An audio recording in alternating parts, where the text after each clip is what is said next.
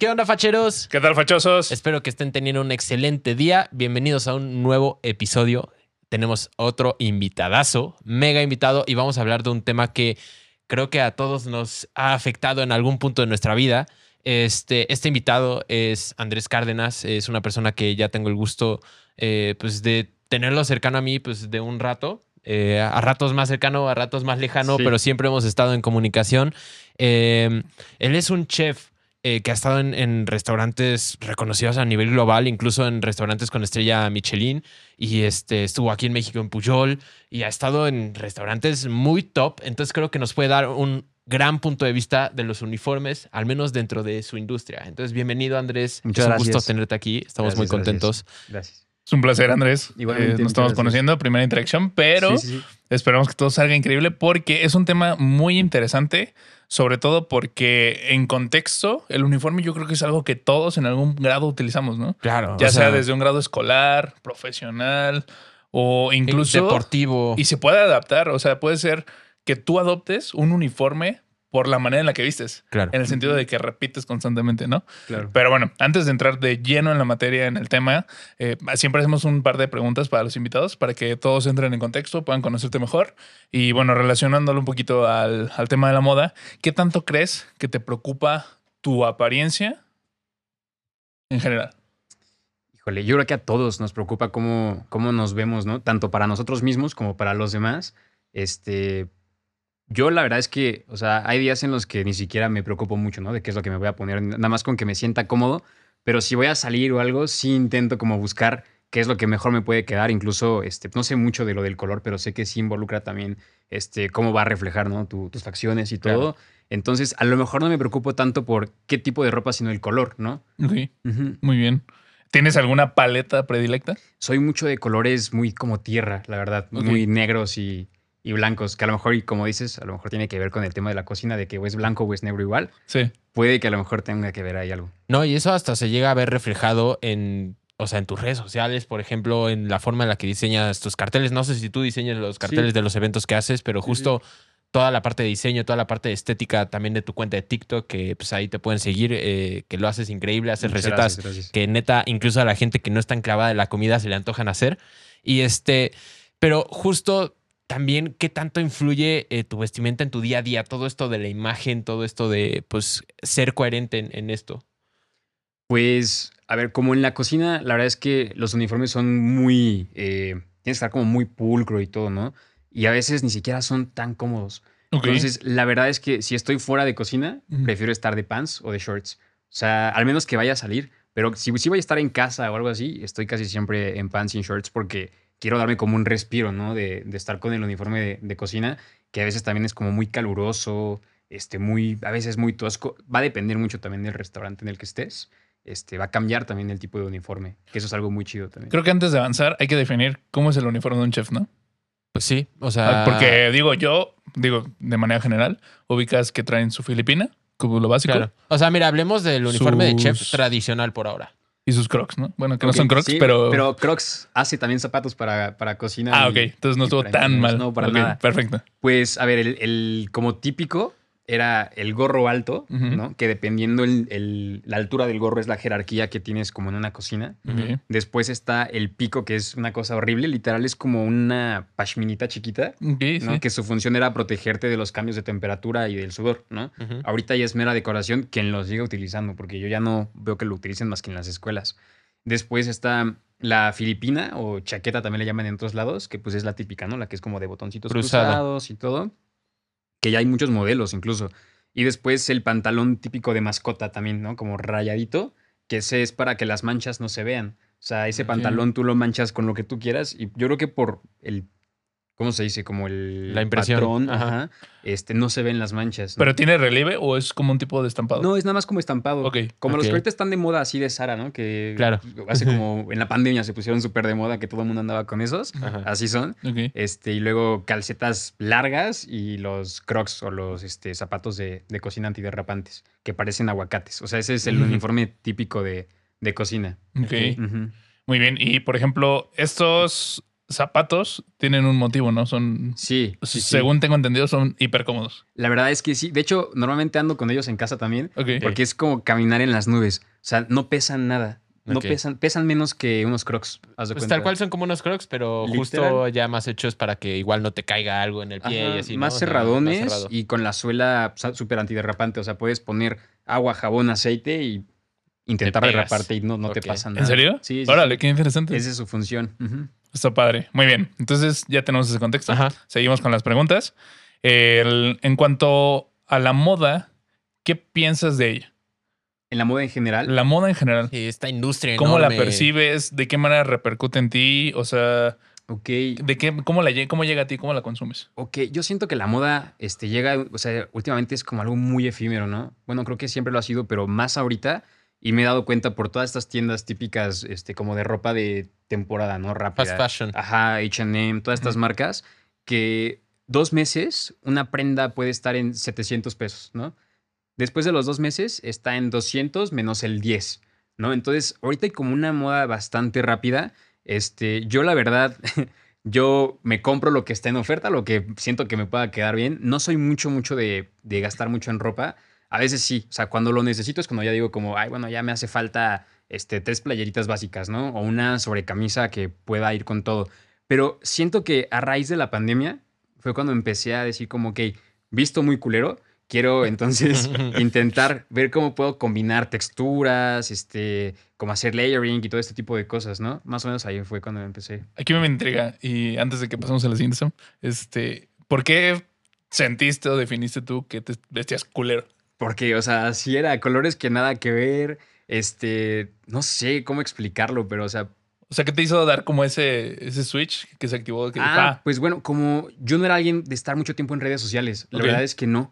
Y entonces en pandemia, creo que por eso muchas plataformas pegaron, ¿no? Y, y cosas como podcast y todo eso, porque pues teníamos mucho tiempo libre. Entonces, al momento de estar viendo tanto TikTok y así, yo veía que la gente se vestía muy cañón y decía como, no, o sea, yo quiero intentar vestirme así, pero no sé si me pueda quedar. Y era como este miedo de, no mames, o sea, si me, si me alcanzara para comprarme ahorita eso, me lo compraría.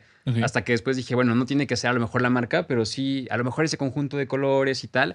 Y realmente fue cuando empecé a aprender, ¿sabes? Como un poquito a combinar y a vestir, porque antes, o sea, en, en prepa, híjole, yo podía estar con unos pantalones verdes como este tono y una sudadera este, morada y según yo me veía chido, pero parecía Barney. Pero es ¿no? que, ¿sabes qué? Era lo del momento. Los jeans de colores y todo eso era como lo del momento. eso. Y pues, o sea, sí, ahorita lo vemos con mucho cringe, ya lo hemos hablado antes, pero pues, o sea, y justo mencionaste algo que me gustó, que pues no importa tanto la marca. O sea, sean, siendo honestos. O sea, si tú ves mi outfit, te aseguro que no podrías decirme de qué marca es cada cosa, a menos que, sobre todo, pues digo, los tenis es más fácil porque tienen el logo, pero pues de ahí en fuera ni te darías cuenta, ¿no? O sea, el vestirte bien es vestirte bien. Pero pues hablando de marcas, ¿tienes alguna marca de ropa favorita? Híjole, la verdad es que no, no, nunca lo había pensado. De hecho, nunca había pensado cuál es mi, mi marca. O sea, porque no puede ser un. O sea, yo, por ejemplo, cuando nos hicimos estas preguntas, yo respondí tres marcas. O sea, entonces, pues pueden ser tres, pueden ser dos. La neta, muy basicón. O sea, yo creo que sería HM, Sara y Pool, pero Pool nada más para hoodies. Siento que Amber ahorita ya parece como un Target, ¿haz de cuenta? ¿No? Ya toda la ropa es este, temática. Y antes no era así, antes era más como un estilo urbano. Y ahorita toda la ropa tiene de que, no sé, un Scooby-Doo y Rugrats sí. y no sé qué tanto. Que pues yo no, no soy mucho de, de vestir así, ¿no? Pero hay algunas hoodies que están, que están chidas. ok. Muy sí. bien, muy bien. Sí, Excelente. sí, tienes razón. La neta, últimamente han hecho muchas colaboraciones y tal cual todos son licencias lo que Sí, tienen sí, ahí. sí. Ujú. Y también, la neta, o sea, Walmart de repente tiene, tiene ropa muy chida. Sí. sí. Luego Sí, es sí, como sí. de, veo esta sudadera y digo como, no manches, o sea, 100 pesos por una sudadera, ¿en qué lado va a estar así, no? Claro. Y es como, pues, me la llevo. ¿no? Pues sí. También yo vi un impermeable. Está impresionantemente bonito. Ah, sí, sí, creo que sí sé cuál es. Sí. dices, que estaban como en 180, una cosa así, ¿no? Sí, algo así. Ajá, Sí, pero tú lo ves y dices, o sea, es que se ve muy bien, o sea, lo que comentábamos, ¿no? O sea, no llegas a notar ni de qué marca o de dónde, de qué tienda lo sacaste y es un buen aditamento. Que justo Sí, sí. al- ahorita vamos a hablar un poquito más adelante Sí, de nuestros claro. outfits y ahí va un punto justo Sí. por ahí. Este, De hecho, ahorita me interesó también lo que comentaste de, es que empecé a ver, empecé a tener referencias, ¿no? Ujú. de, para contrastar la forma en la que tú te veías. Mm, de esta manera, ya tenías referentes cuando tú sentías que te vestías mal de para vestirte de esa forma? No, para nada. Este, en ese entonces, no sé, en prepa y así, pues que me vestía literal, era lo que yo tenía y que según yo se veía chido, Ok. pero no es como que tuviera algún referente, ¿no? Nada Muy bien. Era como de, pues me voy a poner esto. Y a partir de que hubo ese cambio o ese interés, ¿comenzaste a identificar a alguien que te sirviera de inspiración? No como tal una persona, sino te digo, como en redes sociales veía, o incluso a veces como en Pinterest, ¿no? A veces tenía que salir y era como de, no sé, tengo una este, gabardina gris y buscaba como gabardina gris, ¿no? Outfits. Y ya me salían como varias ideas y era como, ah, ok, no sabía que la podía combinar con, no sé, el café con el azul, ¿no? Y ya me lo probé y era como, ah, queda chido, ¿no? Y entonces, este, pues eso era básicamente como lo que hacía. No un referente como tal, pero sí buscaba como, ¿sabes? Como ideas, ¿no? Como inspiración. Claro. Ajá, y así. Ok, muy bien. Oye, y, o sea, yo sé que no eres tan clavado en eso de marcas por lo que nos dijiste ahorita, pero si ahorita te dijera, una marca te va a vestir por el resto de tu vida, no importa el precio, no importa nada de eso. O sea, si tuvieras que escogerla ahorita y ya, a partir de mañana, siempre te van a vestir, ¿cuál sería? Híjole, yo creo que la neta es que Lacoste me gusta muchísimo por su simplicidad, ¿no? Y porque este, pues, no nada más son las típicas por lo que conocemos, ¿no? Tienen eh, una- un amplio catálogo de, de ropa que la verdad siento que es de las de mejor calidad. O sea, tengo un par por ahí nada más y la neta esas están, han pasado años y siguen como si fueran nuevas. Y tú te compras una en cualquier otra tienda y la neta te duran, ¿qué? Un mes a lo mucho, ¿no? Ya se empiezan a abrir de aquí, no sé qué tanto. Entonces, a mí se me hace una, una marca de muy buena calidad, este, y está relativamente bien, ¿no? En cuanto a lo que ofrecen y el costo. Sí, de hecho, creo que es la segunda vez que escuchamos esa marca en todo el podcast. O sea, Sí, la casi- mencionamos en marcas. En el Ajá, capítulo de o sea, casi no es una marca tan mencionada, al menos en nuestro círculo, pero te pasa que vas a Punta Norte y hay fila para entrar a la costa. Sí. O sea, y sí me consta que las playeras polo, al menos eh, que es lo que yo conozco y he probado, sí duran mucho tiempo. Duran bastante. Muchísimo y es que yo no soy muy fan. Ah, perdón, perdón. No, no, adelante. No soy muy fan de los estampados así tan grandes, ¿no? O No. sea, a mí no me gusta que, que una marca me tenga que definir, ¿no? Como de, ay, Gucci, no, no soy fan de eso. O sea, yo prefiero, de hecho, todo liso, todo pues, muy minimalista, que de hecho también lo reflejo mucho en la comida, ¿no? Me gusta que las cosas sean muy minimalistas y por lo mismo no me gusta tanto estampado, tanta marca. Y el de Lacoste, pues incluso hay como polos que el, el logo es más chiquito, es como más discreto. Me gusta eso, que, que las cosas sean como más, más discretas, la neta. Ok, muy bien. Excelente. Y, por ejemplo, respecto a esto, tiene que ser, bueno, más bien no tiene que ser en función de lo que utilizas para tu trabajo. Puede ser de diario o puedes darnos la respuesta en ambos sentidos. Ok. Eh, la pregunta es, ¿cuál es tu prenda favorita? Pero nosotros lo dividimos de dos formas. Por un lado, puede ser una prenda icónica. Por ejemplo, que tú digas eh, la filipina de tal chef que diseñaron en tal lado, lo que sea, o la que usó en tal episodio es icónica por esto, ¿no? Y eh, es un referente para ti. O puede ser una prenda normal, ¿no? De- Ok. de- del día a día. Y la otra es a ti, en tu día a día, cuando vistes, ¿a qué le prestas más atención? Ok, bueno, realmente no sería enfocado como hacia un chef, pero creo que mi, mi prenda favorita es, son como estas gabardinas, no las típicas así como de tío, ¿no? Que todos tenemos así un tío que utiliza gabardina hasta acá, sino como las más fit, ¿no? Que están padres, que tienen como a lo mejor el cuello diferente. Me encantan porque, o sea, por ejemplo, yo puedo estar con, con pants y una playera negra, ¿no? Y si me pongo una gabardina, ya cambia totalmente el outfit. Ya, o sea, te ves como, como, pues no, no pandroso, pero tan, o sea, no sé, es como un equilibrio perfecto, siento. Le da como ese upgrade, ¿no? Ujú, sí, sí, sí, Sí, sí. Entonces, y pues ya te la quitas y pues ya igual te ves bien, ¿no? Te ves fresco ahí, pues normal. Pero sí siento que las gabardinas siempre dan como un toquecito a cualquier outfit, a cualquiera. Ok, Ok. muy bien. Está bien, yo jamás hubiera pensado en una gabardina como No. para mi prenda favorita, la verdad. Ah, yo soy muy fan, la neta. Es que aparte creo que nunca, o bueno, sí he tenido, pero ha sido como una o dos en toda mi vida y yo creo que ni las usé y las terminé donando. Sí. O sea, de plano de que pues, no, no es algo que yo pensaría. Este, y pues bueno, ahora sí, hablando como de, de tu ropa, ¿qué, ¿qué traes el día de hoy? Porque siendo honestos, para ser una persona, como dices ahorita, que no te preocupa tanto, pues como, o sea, o al menos antes no te preocupabas tanto por esto, vienes con un outfit que diría, no sé tú, Martín, que estás como muy clavado en esto, que pues sí es como muy pensado, o al menos a mí ver la- el cambio de texturas, los colores que usaste, la paleta, a mí me parece un outfit como muy coherente en sí, o sea, muy pensado. No sé si lo pensaste mucho o fue como pues tal cual muy espontáneo, pero me parece un outfit muy bien realizado. Cuéntanos un poquito de él y pues si sí lo pensaste mucho o fue pues tal cual lo que salió. Ok, la verdad, creo que todos, eh, por lo menos ahora ya pensamos mucho en nuestros outfits, ¿no? Ya no es así de, ay, voy a agarrar nada más esto y esto y esto. Y menos, por ejemplo, si es que voy a venir acá, si estoy como invitado, pues obviamente sí le pienso un poquito más qué es lo que me puedo poner. Este, pero básicamente dije, pues con lo que me sienta cómodo, ¿no? O sea, la verdad también por el clima estuvo haciendo como mucho calor y todo. Y este, y hace poquito me compré estas para una, un- un- una fiesta que fue como de todo ne- de negro. Y dije, pues en mi vida las voy a utilizar porque yo jamás utilizaba como esta, ¿cómo se llama? Como tank. Ajá, Ah, cual. tank interior. Ajá, y este. Y después dije, como no mames, se ve chida como con una sobrecamisa. Y hace tiempo utilicé este outfit para una comidita y dije, ah, creo que, creo que se ve bien. ¿Podrías describirlo para los que nos Sí, escuchan? Ok, si quieres desde abajo unos- hasta arriba. Ok, traigo unos tenis Adidas blancos, unos pantalones negros, una tank este, negra medio grisácea, medio desbalada, de esas como de Fruit of the Loom de. Walmart, y una sobrecamisa como entre blanca, hueso más o menos, y bueno, mis collares de toda la vida.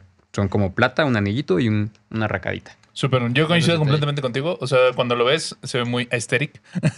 No, es que justo la combinación de texturas me pareció grandiosa. Lo- algo que sí debo decir es que, eh, no sé si te confundiste, creo que traes unos Vans, ¿no? Unos tenis Vans. Ah, sí, son Vans. Ándale, sí, sí, es sí. que sí los vi y fue como, ah, caramba, no les veo mucha cara de Adidas. Sí, son Este, Vans. Sí. eh, Está muy ofendido porque como, Adidas. ¿Cómo dices eso? No, y están bonitos porque son como de piel, ¿no? O sea, Sí, sí. justo me recuerdan a esa época en la que Converse sacó los, los tenis de piel. Me gustó eso. Pero coincido, me, me latió muchísimo. Las texturas están súper Ah, bien muchas logradas. gracias, muy gracias. bonitas. Significa mucho para mí. No, pues, lo decimos auténticamente, o sea, podríamos nada más pasarlo por alto, pero me parece un outfit Sí. muy, muy bien Muchas realizado. gracias, ¿Tú gracias. qué traes, Martín? El día de hoy yo traigo un outfit con las 3B. Bueno, bonito y barato. Ok. ¿Ok? Fan. Todo el outfit me costó menos de mil pesos. Menos. ¿Qué? Completo. Uy. hasta Completo- zapatos. ¿Qué? Sí. En No la te parte creo, superior, Ajá. una chamarra de Ajá. mezclilla obscura. Me gustó mucho el tono. Ajá. De HM. Una básica de la marca que mencioné que no me acordaba, Fuca, de Sears, Ajá. en, que hablamos en básicos. Ujú. Este, todo lo encontré en temporada de rebajas. De hecho, Ok. ahorita que acaba de terminar. Este, la chamarra fueron 250 pesos, una Ok. cosa así. La playera 180. Ujú. Y los pantalones también son de una marca de Sears, Ujú. de Genius Company, una cosa así se llama. Eh, bastante bien. O sea, para 300 pesos creo que es excelente.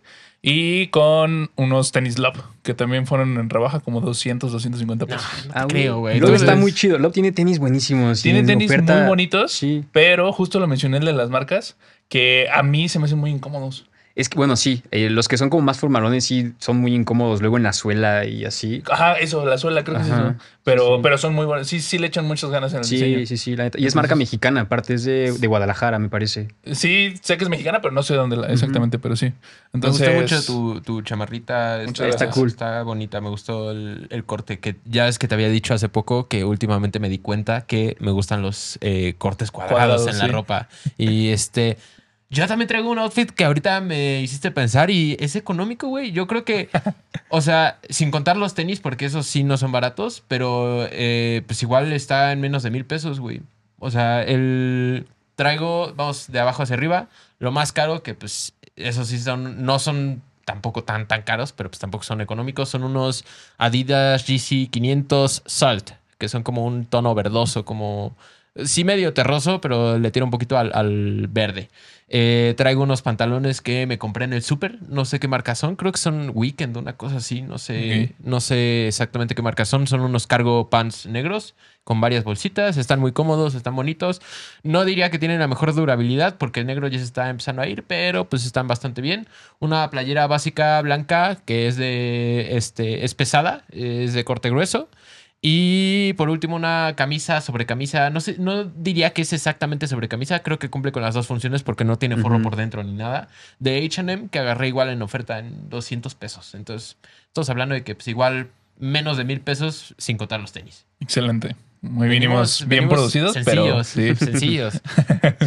Muy bien. Como quien te viera, ¿no? Porque luego traes los Fendi, de que traigo los, los Ferragamo y ahorita, pues, todo, para o sea, está- estamos sencillos el día de hoy. Sí, sí, sí. Pero bueno, yo creo que es ya tiempo entonces de entrar en- un poquito más en materia de los uniformes. Claro. Ya nos explicaste un poquito de en qué consta esta- lo que se pide por requerimiento. Me imagino que es como un tipo estándar en general en las cocinas, ¿no? Eh, lo que acabas de mencionar. Sí, sí, sí. Sí, es como un obligatorio. Bueno, es que va a depender mucho del restaurante. Ok. O sea, si te vas a cocinas este, típicas, no sé, como Tox, eh, que Liverpool, Sanborns y este tipo de restaurantes Ujú. que se les conoce como normal dining, pues sí, el uniforme es ese, es este filipina y los pantalones tipo mascota y así.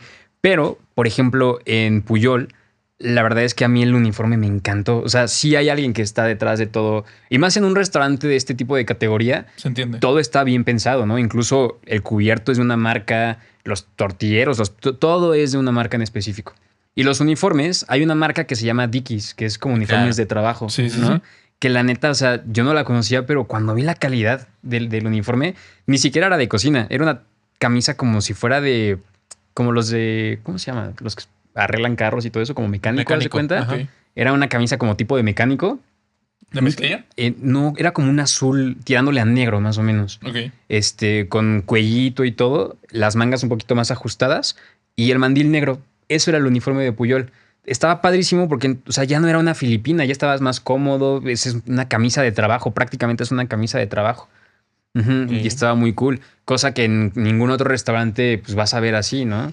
Este, Y así. Y pues igual, o sea, Puyol ha cambiado su uniforme a lo largo de los años. Ha evolucionado su cocina y su uniforme también. Desde cocineros hasta los de sala y meseros y todo. Creo que no podemos dar por alto, eh, pues bueno, hablar de Puyol y no hablar como de este lado, pues behind the scenes, porque se han escuchado muchas historias de terror de ese restaurante que no sabemos si son verdaderas, son falsas, pues no sabemos si justo es alguien que se esté beneficiando de manchar la imagen de Puyol.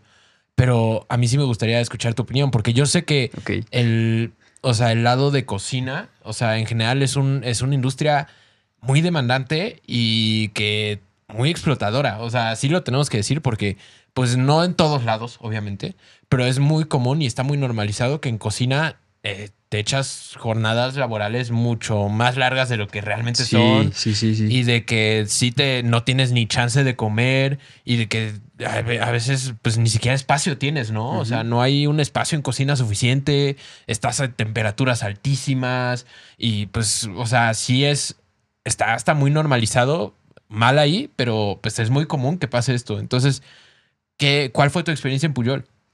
La verdad, eh, a mí me fue súper bien. O sea, yo no me puedo quejar.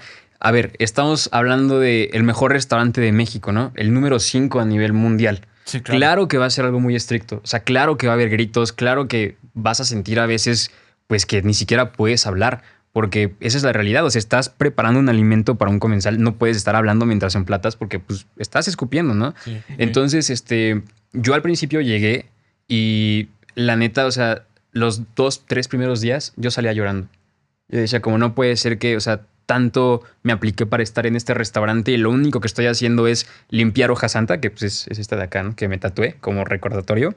Era limpiar así todas las venitas de la hoja santa con un cuchillo para después hacer tortillas. Y eso hacía de 6 de la mañana a 3 de la tarde, sin parar, ¿no?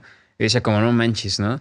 Pero este, después, como en todo, vas haciendo las cosas bien, vas notando como tu, pues tu trabajo y vas haciendo más tareas, ¿no? Y entonces poco a poco empezaba a escalar, ¿no? Como te decía, un 1% mejor cada día. Entonces iba escalando y escalando. Y este, pero bueno, llegó la pandemia. Sí hubo momentos de, muchos gritos. Me acuerdo que había un cocinero que igual era practicante, ¿no? Pero todos llegaban y se ponían la careta de soy el mejor cocinero, porque en la cocina tristemente hay gente muy egocéntrica, hay cero humildad, ¿no? Y entonces este cocinero me acuerdo que me hablaba feo, o sea, una vez yo estaba platicando con un compañero y ese güey también estaba hablando de que no sé en qué peda hizo no sé qué cosa, ¿no? Y de repente me dice como, por favor, ¿te puedes callar? Así en, en la cocina, yo como de, perdón, que te calles, no estás en tu casa. Y yo en la madre, o sea, aquí sí es algo muy serio, ¿no? Claro. Y dije, no, pues no, no vuelvo a cagar, no, vuelvo- no vuelvo a hablar fuerte ni nada, ¿no? Pero pues hay gente de todo, había gente muy chida. Por suerte, uno de los cocineros que más me apoyó, pues era como los principales, ¿no? De ahí. Y, este, y fue muy buena onda conmigo y me enseñó muchas cosas. Pero bueno, llegó la pandemia y, se acabó esa diversión. A mí nunca me trataron mal como tal. Nunca vi que alguien lo trataran mal. Incluso había gente que yo sí decía como, híjole, o sea, qué triste pensarlo, pero no sirves para estar aquí, ¿no? Porque era gente que ni siquiera sabía cómo trapear el piso. Y era como, ok, la neta es que te hace falta como más disciplina, pero ni siquiera esas personas les llegaron a gritar feo, nunca vi que aventaran platos, nunca vi que hubiera acoso, jamás. Yo siento que sí fue una cuenta que cualquier persona le pudo haber mandado como, oye, este, me pasó esto en Puyol. Ah, ok, y lo ponen en las historias de Instagram. Ay, se habla mucho de, de, de lo que pasa ahí, pero la verdad es que yo me la pasé increíble. Ok, es que aparte pues también estamos hablando de un restaurante muy importante como decías, entonces pues cualquier cosa que digas de ello pues va a ser como muy impactante para la gente, ¿no? Entonces...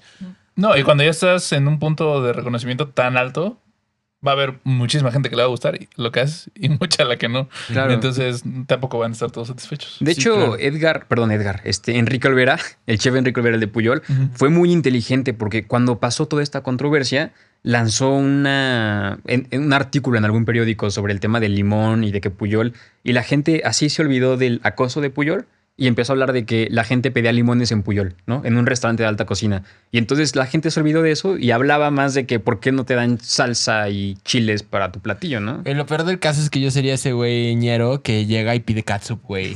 O sea, te lo juro.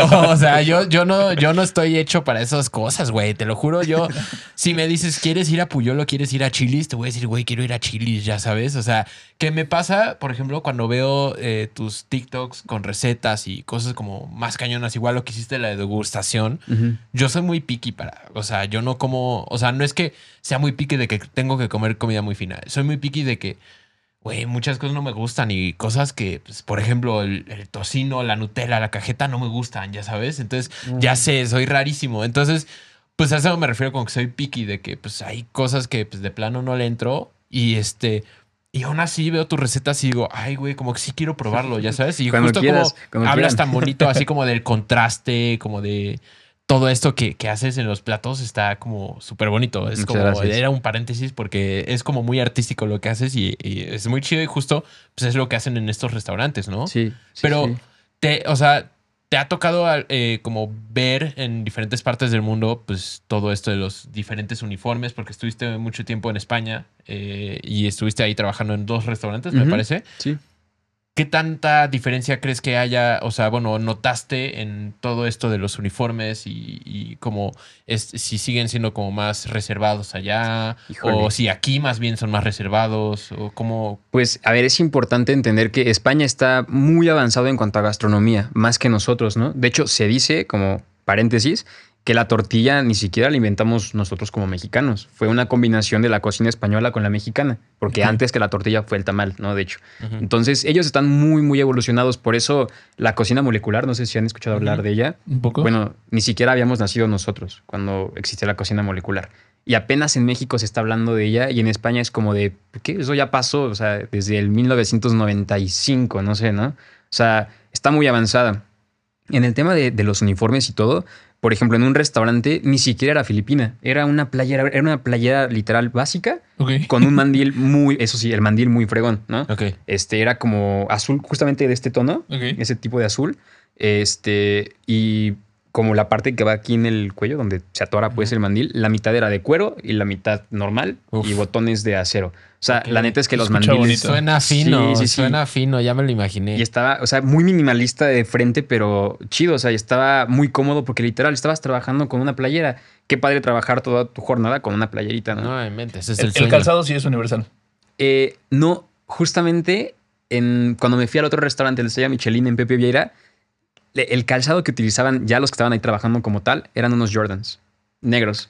Ah, no, negros los de cocina y rojos los de sala. O Los sea, pero ese era el uniforme. Sí, sí, ¿Unos sí. Jordans? Se los Sí. ponía el restaurante. Sí, sí, el chef Pepe, el chef Pepe dijo como yo quiero unos Jordans para, para este zapato de cocina. Son antiderrapantes, son Pero es, para que, básquetbol. pero es que una duda, como, como ¿por qué usan unos tenis tan incómodos, güey? Sí, porque tampoco son Mm, ¿Quién los sabe? mejores. La o sea, neta. O sea, están bonitos, pues. O Sí, sea, sí, sí, son no, no, no. bonitos. Y está No, padre. Eso del antiderrapante está chido. Está justo tener un concepto un poco más moderno. sí, sí, sí. Sí, sí, sí. Pero yo siento que justo nos dices que los, los zapatos que usan tradicionalmente en cocina son súper cómodos. Que a lo mejor- Pasamos a unos Jordan. Pero es ¿Fueran que- algo especial?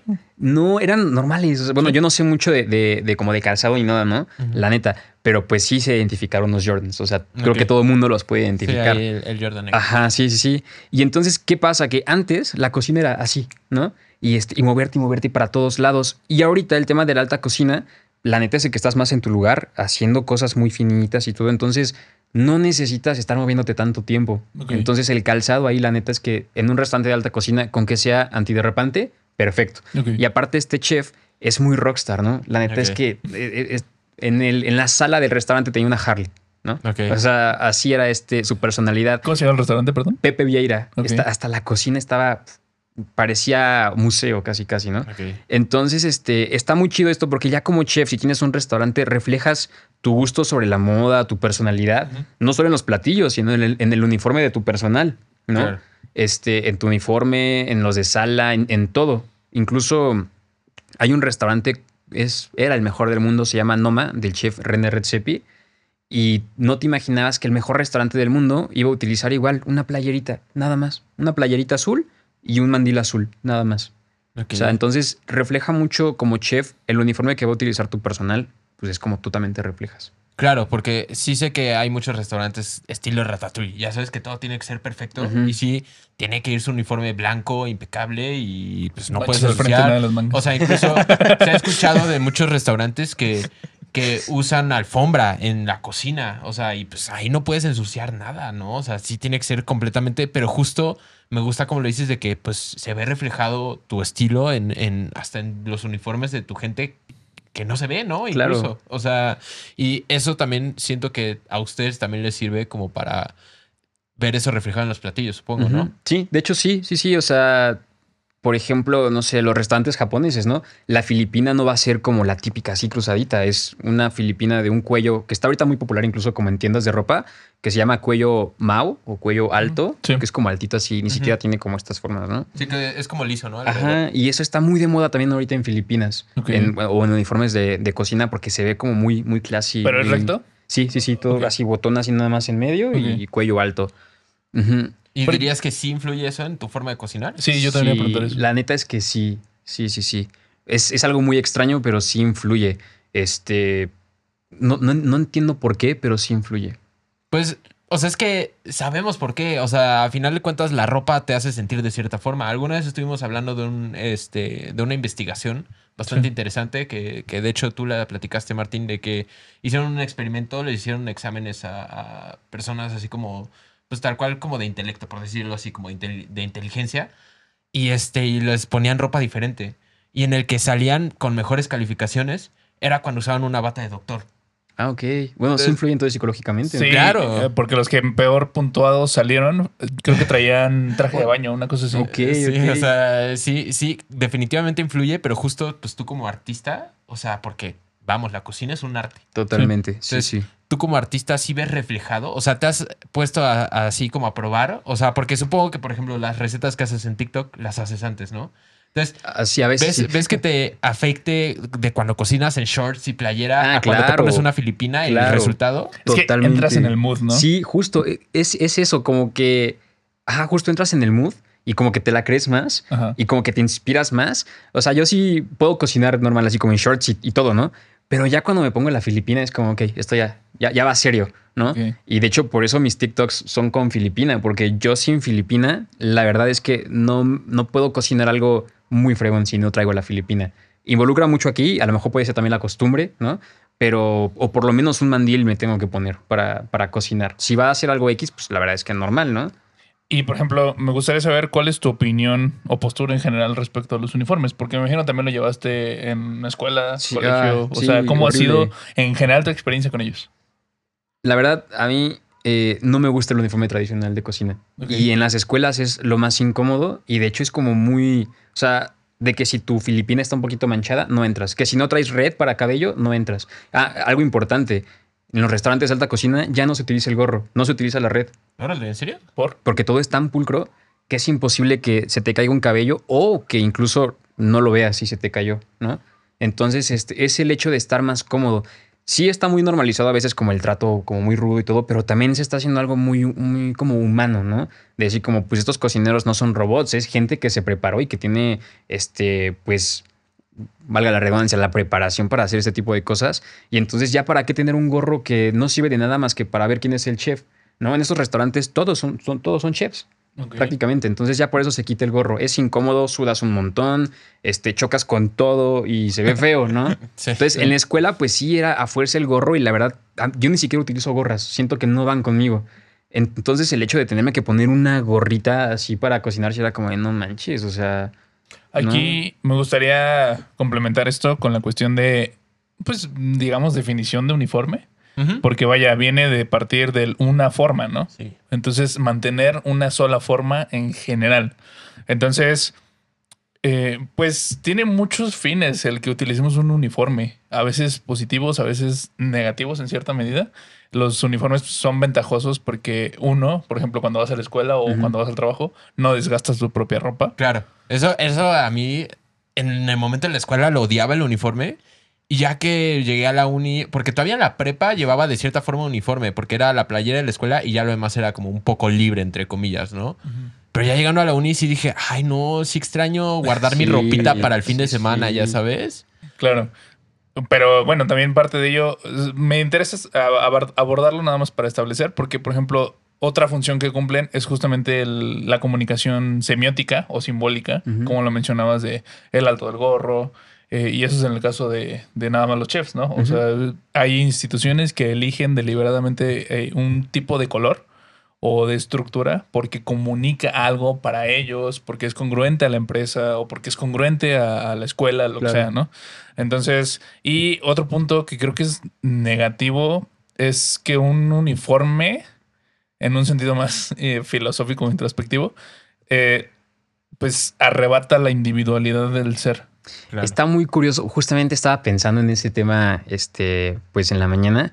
Yo creo que como es muy normal, la verdad que los cocineros estén bien tatuados, así de que súper rayados. Yo siento, porque me puse a reflexionar en eso, yo dije, o sea, ¿por qué todos los cocineros están mega tatuados, no? dije, claro, o sea, tienes que expresarte de cierta forma, ¿no? Y si no puedes eh, antes, ¿no? Si, ¿no? si no puedes traer una filipina de X color o, o- o como tú quieras vestirte, pues claro que vas a reflejar tus gustos y tu moda por medio de tatuajes, ¿no? Entonces, este, yo siento que es esta parte que, pues sí, te tienes que mantener en un régimen, pero me quiero expresar de cierta manera, ¿no? Claro, y tiene todo el sentido del mundo. O sea, ahora que lo dices, sí tiene como todo el sentido que, pues, a lo mejor con mi uniforme no lo puedo representar, pero ya saben que, pues, güey, si tengo tatús hasta acá del cuello, ya saben quién soy, ya sabes. O sea, como que ya me diferencio de cierta forma, ¿no? O sea, y yo sí creo que no tiene sus aspectos positivos y sus aspectos negativos los uniformes. O sea, ya hablamos ahorita, por ejemplo, eso de pues, reservar tu ropita, ¿no? Este, la imagen que das al público, porque también te da más credibilidad. O sea, porque a lo mejor si entraras a Puyol y cada quien estuviera así con su playera de, de Dunder Mifflin, de The Office, y, y un güey así con una camisa de manga larga, y, o sea, como que cada quien en lo suyo, pues a lo mejor no te los tomas tan en serio, ¿no? Dices como que es el día de descanso, o están limpiando, este, pues no sé, o sea, como que hasta crees que agarraron gente random y la mentieron, ¿no? Y ya cuando ves como que pues todos traen, pues, güey, su mandil chido, güey, o, o incluso, pues en los restaurantes que siguen siendo tradicionales, cuando ves que traen, pues, su filipina blanca y su gorrito y así, pues dices, este güey sabe algo, ¿no? O claro, sea, y como que sirve. impone algo también. Claro, o sea, de cierta forma dan credibilidad. Este, también está este sentido de parte, de sentirte parte, o sea, de pertenencia al, al lugar, ¿no? O sea, como de, güey, yo, orgulloso, llevo este logo, ¿no? Yo, yo soy el, el que está haciendo que, que, pues, la gente disfrute algo, ¿no? O sea, creando una experiencia. O sea, y yo sé que todos los elementos de un restaurante son importantes. Sí, absolutamente sí. todos. Pero, o sea, y hablo en general. O sea, a lo mejor yo este, trabajo para tal tienda y me enorgullece un chingo, ¿no? O sea, este sentido de, güey, soy parte de esta marca, ¿no? O sea, creo que es importante eso, también en los equipos, o sea, porque, y yo lo he notado, eh, voy mucho a competencias de porras, Ok. por Mon, y pues lo noto de que no es de que lleven nada más el uniforme en, es- en escenario, es de que desde el aeropuerto Ah, traen sí, su mochila y traen su playera con el, con el logo. Y lo notas que los equipos que no vienen uniformados desde, desde antes de la competencia, desde las pruebas de piso, desde todo eso, son los que se van para abajo.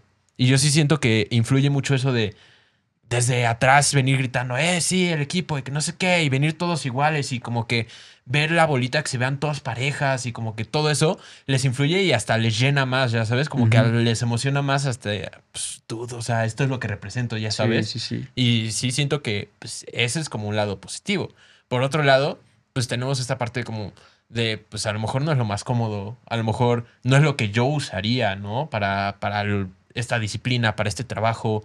A lo mejor yo no me identifico con la prenda. A lo mejor con la marca sí, pero con la prenda que me están proporcionando, a lo mejor tú dices, güey, yo para qué quiero unos Jordan, ¿no? Para Ujú. cocinar, o sea, no, yo preferiría traer mis Crocs. O sea, creo que tiene también esa parte negativa y yo creo que a todos nos ha tocado vivir pues los dos lados, ¿no? Esa parte como positiva que hasta en un evento de la escuela decías, güey, es que se ve muy chingón que estemos todos formados y todos estemos parejitos y cantando al mismo tiempo el himno, ¿no? O sea, Ujú. dices, güey, está muy cabrón ese pedo, pero por otro lado dices, ya me quiero quitar este suéter. Sí. O sea, creo que me eché ahí un pequeño monólogo detrás del sí. podcast, pero... No. O sea, creo bien. que está bien abordar los dos lados, ¿no? Claro. O sea, porque pues a lo mejor tú odiabas el uniforme de la escuela, pero también dices, güey, es que también me servía para saber cuándo la cagué, ¿no? La neta, a Y- mí me encantaba el uniforme de la escuela. ¿En serio? Sí, sí, sí, porque yo la neta soy muy fan de Harry Potter. Ok. Ok. Entonces, este, me metí a la Salle Ajá. porque me mama Harry Potter, ¿no? Y dije, como no, es mi única oportunidad. Y la neta es que el uniforme era igualito y te ponían en casas y las corbatas era dependiendo tu ¿Ah, es casa. en serio? Podías Sí, sí, sí. comprarla, podías comprar la corbata dependiendo de tu casa, ¿no? Y Pero casa. de estudio, así como haz de cuenta Gryffindor, Hufflepuff y todo Ah, eso. Le ponen otros nombres. Ajá, pero es prácticamente hasta los mismos valores. Te hacen una encuesta para ver en qué casa te ponen. Entonces, yo, vol- yo súper voladísimo con mi, con mi uniforme. Impactado estoy. Sí, sí, sí. Y era muy chido. Y justo lo que dices, o sea, en secundaria pues era siempre uniforme, ¿no? Y en prepa nada más era uniforme cuando había misas, o era uniforme de gala cuando eran misas, o eventos importantes, y el uniforme de deportes dos veces a la semana. Al principio decía como, güey, qué chingón que ya puedo ponerme mi ropa y no sé qué tanto, ¿no? Que en secundaria le llamaban como ropa de calle. Sí, sí, sí. Y de repente ya después del mes era como de, no mames, ya, ya quiero que me toque deportes otra vez, ya no sé qué ponerme, ya... Claro. El uniforme de deportes me salvaba de ver qué ponerme o no desgastar la, la ropa, ¿no? La neta es que sí. Y estaba chido mostrar de vez en cuando quién eras, ¿no? O sea, esa parte como, güey, así me he visto yo, ¿no? Así bien cabrón. Pero ya si lo ves diario, como que hasta pierde ese, como, mm, o sea, y supongo que a ti te pasa, Martín, muy seguido, porque tú te arreglas mucho de camisa y así, que a lo mejor dices, güey, ya no causa el mismo impacto cuando uso camisa que antes cuando llegaba a usarlo, ¿no? O sea, de vez en cuando. Sí, siento que incluso hablábamos de los tipos de uniformes, que es cuando te lo imponen o cuando tú lo eliges también, de cierta manera que ya sabe la gente cómo te vas a ver, ¿no? Ya, seguro trae sus tal, ¿no? O seguro se pone aquella prenda, ¿no? Específica. Entonces, sí, de cierto modo tiene un pro y un contra, porque cuando ya te asociaron de esa manera con un uniforme, es porque ya te estás ubicando, ya te están ubicando mejor, ¿no? Entonces, en ese aspecto, se vuelve congruente si estás comunicando lo correcto.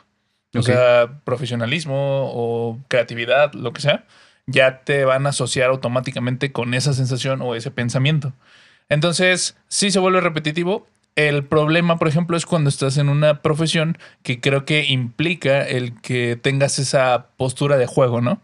Y que resaltes. Eh, no, no, no sé si lo estoy explicando bien, porque, o- por ejemplo, si me vistiera yo igual siempre, el problema es decir, ¿cómo habla de ese tema si siempre Claro. se ve igual? Como ¿no? un asesor de imagen usa el mismo outfit siempre, ¿no? O sea, como no trae cosas nuevas, trae como algo creativo, como trae ese, ese toque, ¿no? Que ahí es cuando se marca esta línea entre que se te olvida que, que tu profesión, si bien te ayuda a complementarte o definirte, no vas a hacer solo eso, ¿no? Y, Sí, claro. también eres un ser humano que tienes altas, bajas eh, y cambias de gustos y a veces algo te Y a veces y no sale como esperabas. O sea, es que También. es como, como si no. O sea, y yo sé que no es lo mismo, pero al mismo tiempo sí. Es como si esperáramos, y siento que le pasa mucho a tu gente en TikTok.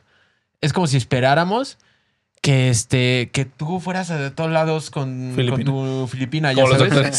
Exacto, esa- sí, con los doctores, que digo, eso eh, entiendo más o menos de dónde viene, ¿no? Pero, Ajá. pero, o sea, pues, güey, no podemos esperar que tú te vistas siempre con una ropa diferente y que tengas una propuesta nueva cada que, que te vistes, güey. O sea, pues a lo mejor para, los, para estos videos sí, que son cada cierto tiempo, pero tú haciendo contenido diario, pues está muy cabrón que no repitas ropa, ¿no? O Sí, que no no, repitas exacto. look o lo, o que sea. Entonces, pues, Es como en la cocina, me imagino también, ¿no? O Pero sea, qué difícil la tienes tú entonces, porque yo me pongo la misma filipina y ya.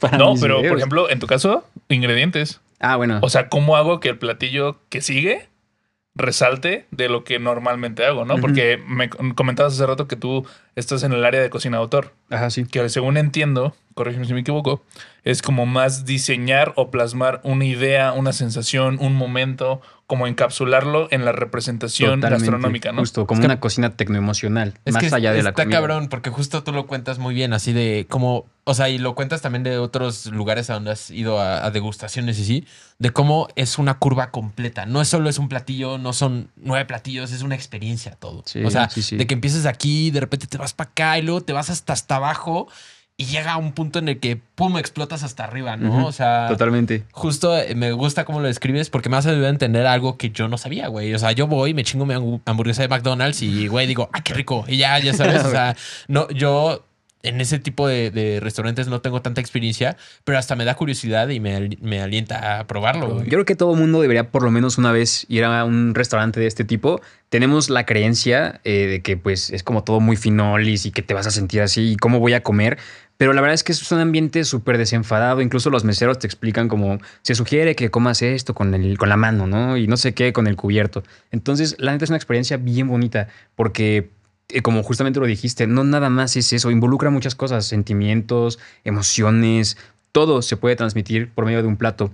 Y hace rato este, le comentaba, ¿no? También a uno de tus, de tus amigos, este, la cocina de autor es como, como componer, ¿no? Tú puedes, la cocina en general es como la música, creo que por eso tuve como esta conexión entre música y, y Claro, gastronomía, ¿no? Porque a lo mejor no lo saben, pero Andrés antes eh, estaba estudiando música. En algún Ok, momento. interesante. Sí, sí, sí, en la misma universidad estábamos. Ahí se conocieron. Sí, no, sí, sí, o sea, bueno, nos conocimos justo antes de que entraras, como Ajá. unos meses antes, así. Es que eh, un familiar mío es, es amigo de Andrés, o lo fue, no sé. Todavía, sí, sí. Ok, es que también, pues ya hace mucho que, bueno, ya no vive acá, Ajá, ya se fue. se fue. Entonces, pues, este... Bueno, Oye, nos por conocimos ejemplo- por eso, justo antes de la música, y entonces, pues, decías que pues existe esta relación, ¿no? Sí, sí, sí, porque, y lo comentaba hace ratito, ¿no? O sea, por ejemplo, un músico está bien, puede tocar un cover, ¿no? Y le puede salir muy bonito el cover, incluso puede meterle arreglos y todo, y sale bien. Pero es mejor si tú mismo haces tus propias canciones, y lo mismo pasa con la cocina. Tú puedes replicar recetas tradicionales y a lo mejor cada quien le mete un ingrediente diferente, ¿no? Una técnica diferente. Por eso, a lo mejor el mole de mi mamá no va a saber igual que el de tu mamá o el de tu mamá, ¿no? Porque cada quien le mete algo diferente. Pero el hecho de hacer cocina de autor es tú, con los ingredientes que ya conoces desde tu infancia, lo que has probado eh, a lo largo de tu vida, creas un platillo nuevo, creas una, un- una canción nueva, una melodía nueva, ¿no? Entonces es como esta parte de, de crear con lo que ya tienes a tu alrededor. Y por ejemplo, eh, en este caso, ¿estás en un restaurante ahorita? No, ahorita Eh, estoy por mi cuenta. Por tu cuenta. Está haciendo degustaciones el privadas, Ujú. muy chidas. Ok, muy interesante. ¿Cómo podemos enterarnos de esto? Eh, pues en mis ¿En redes TikTok? sociales, sí, en TikTok, sobre todo en Instagram, es donde publico. ¿Cuál es tu este, Instagram? Estoy como andrés-c.e. Ok, muy bien. Eh, una vez establecido eso, entonces la degustación, me imagino, la haces con un fin de transmitir justamente la idea de la que estamos hablando, ¿no? Claro, sí, y va por temporadas. No sé, por ejemplo, la pasada fue de, de bosque, ¿no? Y entonces todos los platillos te evocaban al bosque, ¿no? Desde los sabores hasta las hojas. Muchas hojas comestibles crecen en el bosque y a veces hasta las pisamos, ¿no? Cuando tienen sabores increíbles, literal como si pudieras comerte un árbol, haz de cuenta.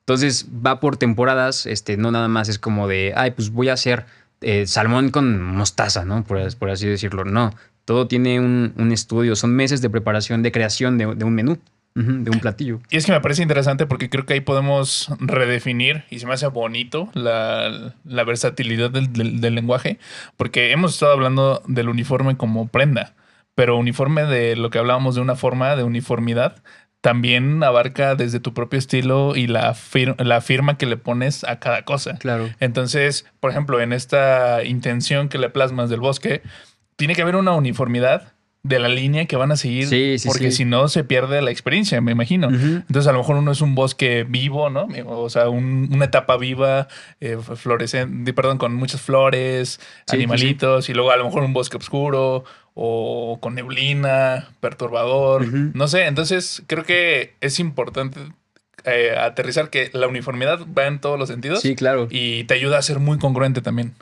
Totalmente. Sí, sí, sí. Sí, lo que decíamos, de que te da credibilidad, te da coherencia, te da incluso como, no diría estatus, te da jerarquía. Totalmente. Yo diría. Entonces, está chido que justo lo, lo, cómo lo planteaste y justo creo que es muy coherente con lo que estás haciendo y con lo que estás desarrollando. Nos gustaría, pues, más adelante hacerlo, porque aparte, pues, a lo mejor muchos se juran, eh, juran de que te vas a gastar 5 mil pesos en esto y, pues, realmente no es tan caro. No, O sea, no, la verdad es que no. O sea, Y, y, y, eh, o sea, yo sí estuve viendo justo lo que estuvieron subiendo y lo haces en un lugar muy bonito, justo boscoso, lo hiciste como, digo, este fue el caso de este, no, no Sí. sé si todos lo realices en el mismo lugar, sí, sí. pero pues la verdad es que se, se ve que está muy a gusto, que se ve que se puede disfrutar y pues también que conozcan lo que haces, porque es, es un arte todo lo que estás Ah, haciendo muchas y gracias, gracias. lo más chido es que enseñas cómo hacerlo para que la gente también sepa qué, qué puedes hacer. Claro, es que el conocimiento se tiene que compartir, ¿no? O sea, sería muy egoísta de mi parte decir como, híjole, yo hice esta receta y nada más yo quiero tener la, la- la fórmula, ¿no? O sea, está padre que las demás personas puedan replicar, que todo el conocimiento que una persona tiene lo vaya transmitiendo. Pues es que así es la cocina, ¿no? Por eso sabemos hacer cosas, porque se ha transmitido desde años. Y sabes qué es lo chido, que si crece uno, crecemos todos. O sea, y justo también ese es el objetivo de este podcast, que, o sea, es sacar lo que conocemos. ¿De qué sirve quedarse con toda esta información? Más bien, pues que crezca esta comunidad y que vayamos reflexionando de muchas cosas como lo son ahorita los uniformes, que tienen sus ventajas, sus desventajas. Yo creo que los uniformes son algo que, que hace bien, nada más hay que saber cómo hacerlo, ¿no? O sea, cómo, eh, pues, ser coherentes, pero también que sea funcional y que represente algo. Sí, claro. Finalmente existe una idea romántica del uniforme, que es mucho a lo que hemos tocado, pero también existe el otro lado. O sea, si te vas a esta cuestión de la depresión en China, fábricas Ah, monótonas, grises, donde justamente sí te arrebatan tu individualidad. sí, sí, sí. Y, y ni siquiera eh, algo tan básico y sencillo como el que te estás poniendo lo puedes elegir tú, pues te orilla a una propia interpretación de pues, qué soy entonces, ¿no? O sea, ¿qué hago aquí? Y, y por eso también los problemas en, en cuestión de desvivirse, ¿no? Sí, Claro. sí, sí. total. Entonces, es, es impresionante la manera en la que se aborda todo esto, pero creo que también podríamos aunar la moda o la vestimenta con, con cocina. Nos estabas platicando que hay como colaboraciones interesantes. Sí, sí, Eh, sí. no sé si nos puedes platicar un poquito de qué has visto, qué te gusta, hasta dónde sí, hasta dónde no, qué te agrada. Ok, la verdad es que los que estamos involucrados en cocina tenemos nuestras marcas favoritas de, de ropa. De hecho, creo que conozco más marcas de Filipinas y de cosas para cocina que, que de ropa casual. ¿no? Ok. Ok. Entonces, por ejemplo, hay una marca que se llama Chef Works, que la neta, o sea, las Filipinas están padrísimas y tienen como su colección urbana, formal, japonesa, ¿no? Órale. Entonces, hasta los mandiles son así de que súper urbanas, como de restaurante de Nueva York, ¿no? Y luego este, hay otra marca que se llama Permachef, me parece que esta es mexicana, y hace colaboraciones con chefs mexicanos, ¿no? Hay una que se llama Paulina Bascal, y ella no es chef como tal de trabajar en un restaurante, pero pues ella es como una imagen, ¿no? Entonces, este, es como una persona muy dulce y muy así como que muy, muy cursi y todo, y saca su colección de Filipinas así con este Swarovski como botones y hoja de oro y no sé qué tanto y así. Hay muchas colaboraciones con chefs y está. Neta es algo muy chido. Es algo que a lo mejor en algún momento me gustaría hacer. Sí, como tener mi, mi propia marca de, de ropa de cocina. Porque, pues, como cocinero día a día te das cuenta de qué es lo que hace falta, ¿no? Que este, a lo mejor necesitas, no sé, un bolsito aquí que tenga a lo mejor un imán para que no se caiga la pinza cuando te agachas, ¿no? Entonces, este, sí hay como muchas colaboraciones eh, bastante interesantes en cuanto a la, a la ropa de cocina. También el calzado de cocina, muchos ya se dieron cuenta de que estaba horrible el típico zapato como de aguacate y empezaron a sacar zapatos más casuales que cumplen la misma función, son igual de cómodos, pero se ven bien y no pasa nada si sales del trabajo y, y traes esos zapatos porque se ven bien, van Claro. de acuerdo a lo que te puedes poner, más casualones. Ok, y bueno, para concluir, recomiéndanos tres marcas de, de ropa para cocina. Ok, tres marcas de ropa para cocina. Está Chef Works, que la neta, o sea, a mí me encanta la calidad, están padrísimas. Ujú. Hay una que se llama Onser, que también está muy buena. De hecho, esta tiene para todo tipo de uniformes, así de que hasta creo que para policía, casi casi, ¿no? Tiene de todo y es muy, muy buena calidad. Y está eh, Permachef, también considero que, que es buena y pues es como la más económica, porque hay gamas, ¿no? O sea, hay filipinas que te pueden costar hasta 3 mil pesos de, por el material y, y- y demás, ¿no? Claro. Pues digo, también es importante que duren y que pues, puedan aguantar temperaturas altas, bajas y Sí, pues, sí, sí. salpicones, raspaduras, todo eso, ¿no? Claro. Claro. Pues, ¿Algo más que te gustaría agregar, Andrés? algo, recomendación, alguna ¿De qué más te gustaría comentario? platicar? Bueno, eh, como todo esto también trato como el tema de la cocina, yo sí les aconsejo que no critiquen como este tipo de restaurantes de alta cocina. No, no van a salir con hambre, ¿no? Está muy clavada Es esta luego- idea errónea. Ajá, de las porciones, ¿no? Ajá, Entre más caro es más Claro, pequeña la pe- porción. pero es más como una comedia, o sea, no pasa eso. La gente tiene una idea como muy por encima de que, ay, son tres bocaditos, cuando realmente terminas comiendo 11 tiempos, 11 Ok. platillos que difícilmente a veces llegas al postre, ¿no? Entonces yo sí aconsejo que se quiten como esta idea de que la alta cocina es muy pretenciosa y, y que no te vas a llenar y que vas a salir por tacos y no sé qué tanto. Todo se disfruta igual. Yo puedo disfrutar igual una cena en Puyol a una hamburguesa de McDonald's o unos tacos de aquí afuera, ¿no? La, la- la gastronomía es gastronomía y es, es historia por medio de un platillo, sea una hamburguesa, unos tacos o lo que sea. Entonces no hay que cerrarnos, ¿no? Me parece también muy interesante cómo se analiza desde un entorno social, pero también individual, de cómo el platillo define cierta zona geográfica, ¿no? También sí. Aparte de eso, también en nivel individuo, eh, pues estudia, oye, ¿por qué les gusta esto? Y es que estas cuestiones de que está patentado el crujir del cereal, ¿no? Ok, ok. Porque te da una experiencia. O sea, finalmente, a lo mejor, hasta las cosas más banales que consumimos en día, día con día, terminan teniendo un porqué, porque al final representa un, un incentivo para nuestro cuerpo, ¿no? Claro, sí, el sí, sí. sabor, la grasa, el- la textura que le da, el maridaje y todo esto, ¿no? Me gustaría también que si pudieras mencionar más o menos cómo es un rango de, de presupuesto que tendrías que contemplar para este tipo de experiencias. Ok, hay restaurantes de alta cocina que a lo mejor pueden ser como más costosos que están, no sé, por ejemplo, Puyol está en los 2.300 por persona, pero son varios tiempos, ¿no? Que la neta, o sea, a veces yo creo que nos llegamos a gastar más en. Yo no soy mucho de antros, pero cuando salía, pues te gastas más en un bar, en un antro, ¿no? Y hay restaurantes igual que a lo mejor no son Puyol, pero a mi parecer son mejores que. ¿Sabes? Puyol tiene todos los focos encima cuando hay miles de restaurantes de alta cocina en México que hay que aprovechar, que están desde los 870 por persona, un menú de 11 tiempos, incluso 1200 ya con maridaje. hay, hay muchas, muchas opciones. Hay muchos restaurantes que, que, pues vamos, no son Puyol, pero que la neta sí se rifan bien cañón. Sí, rompamos con esta forma de pensar de que justo no te vas a llenar, de que tienes que gastarte 5 mil pesos, porque incluso mucha gente decía que eso te gastabas en Puyol. Y, y, La ajá, es la que- gente tiene la idea errónea de yo no voy a pagar 500 pesos por un mole. Güey, no estás pagando un mole, estás pagando un montón de platillos. Es- o sea, estás pagando muchas cosas. No Sin nada más pollito. es la comida. Claro, es una, pollo. es una experiencia completa. Entonces, hasta como cita, como algo diferente para hacer de vez en cuando, creo que es una experiencia padre ir a este tipo de restaurantes. Claro, y salir de la rutina, ¿no? A lo mejor y, y sí, después sales por unos tacos, pero ya, ya probaste algo diferente. Algo que neta, o sea, probarlo te evoca tantos recuerdos que dices como esto, ¿por, por qué me sabe a mi infancia, no? La neta es que a mí por eso me encanta la cocina, porque te transmite, no nada más te llena, te transmite algo. Muy bien. ¿Cada cuánto haces más o menos este tipo de degustaciones? Ok, ahorita estoy empezando. Este, llevo un evento, fue prácticamente un sorteo, que fue para practicar como qué es lo que me falta, qué podría hacer.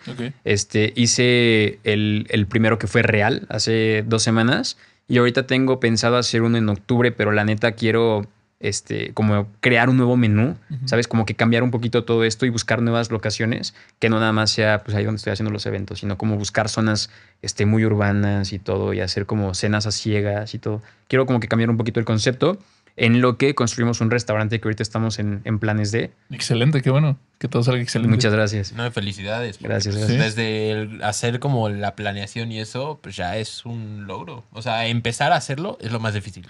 Sí. seguro que en cuanto pueda voy a ir también. muchísimas, porque están súper Ahorita está invitados. complicado por las fechas, pero sí, sí, sí. pero sí, en cuanto ya esté por acá, No, están invitadísimos, en verdad. Muchas gracias, Andrés. Muchísimas y gracias. gracias por tu ustedes. tiempo, por tu conocimiento, por tu experiencia, por la platicadita. A Eh, ustedes. Pues que te vayan a seguir a tus redes. Y Sí. pues creo que es todo por este episodio. fue una delicia. Una delicia, una delicia, una gran Gustazo. experiencia y Igualmente. pues conocer un mundo que nosotros somos externos. Eh, muchas gracias y nos vemos en el próximo episodio. Bye. Chao.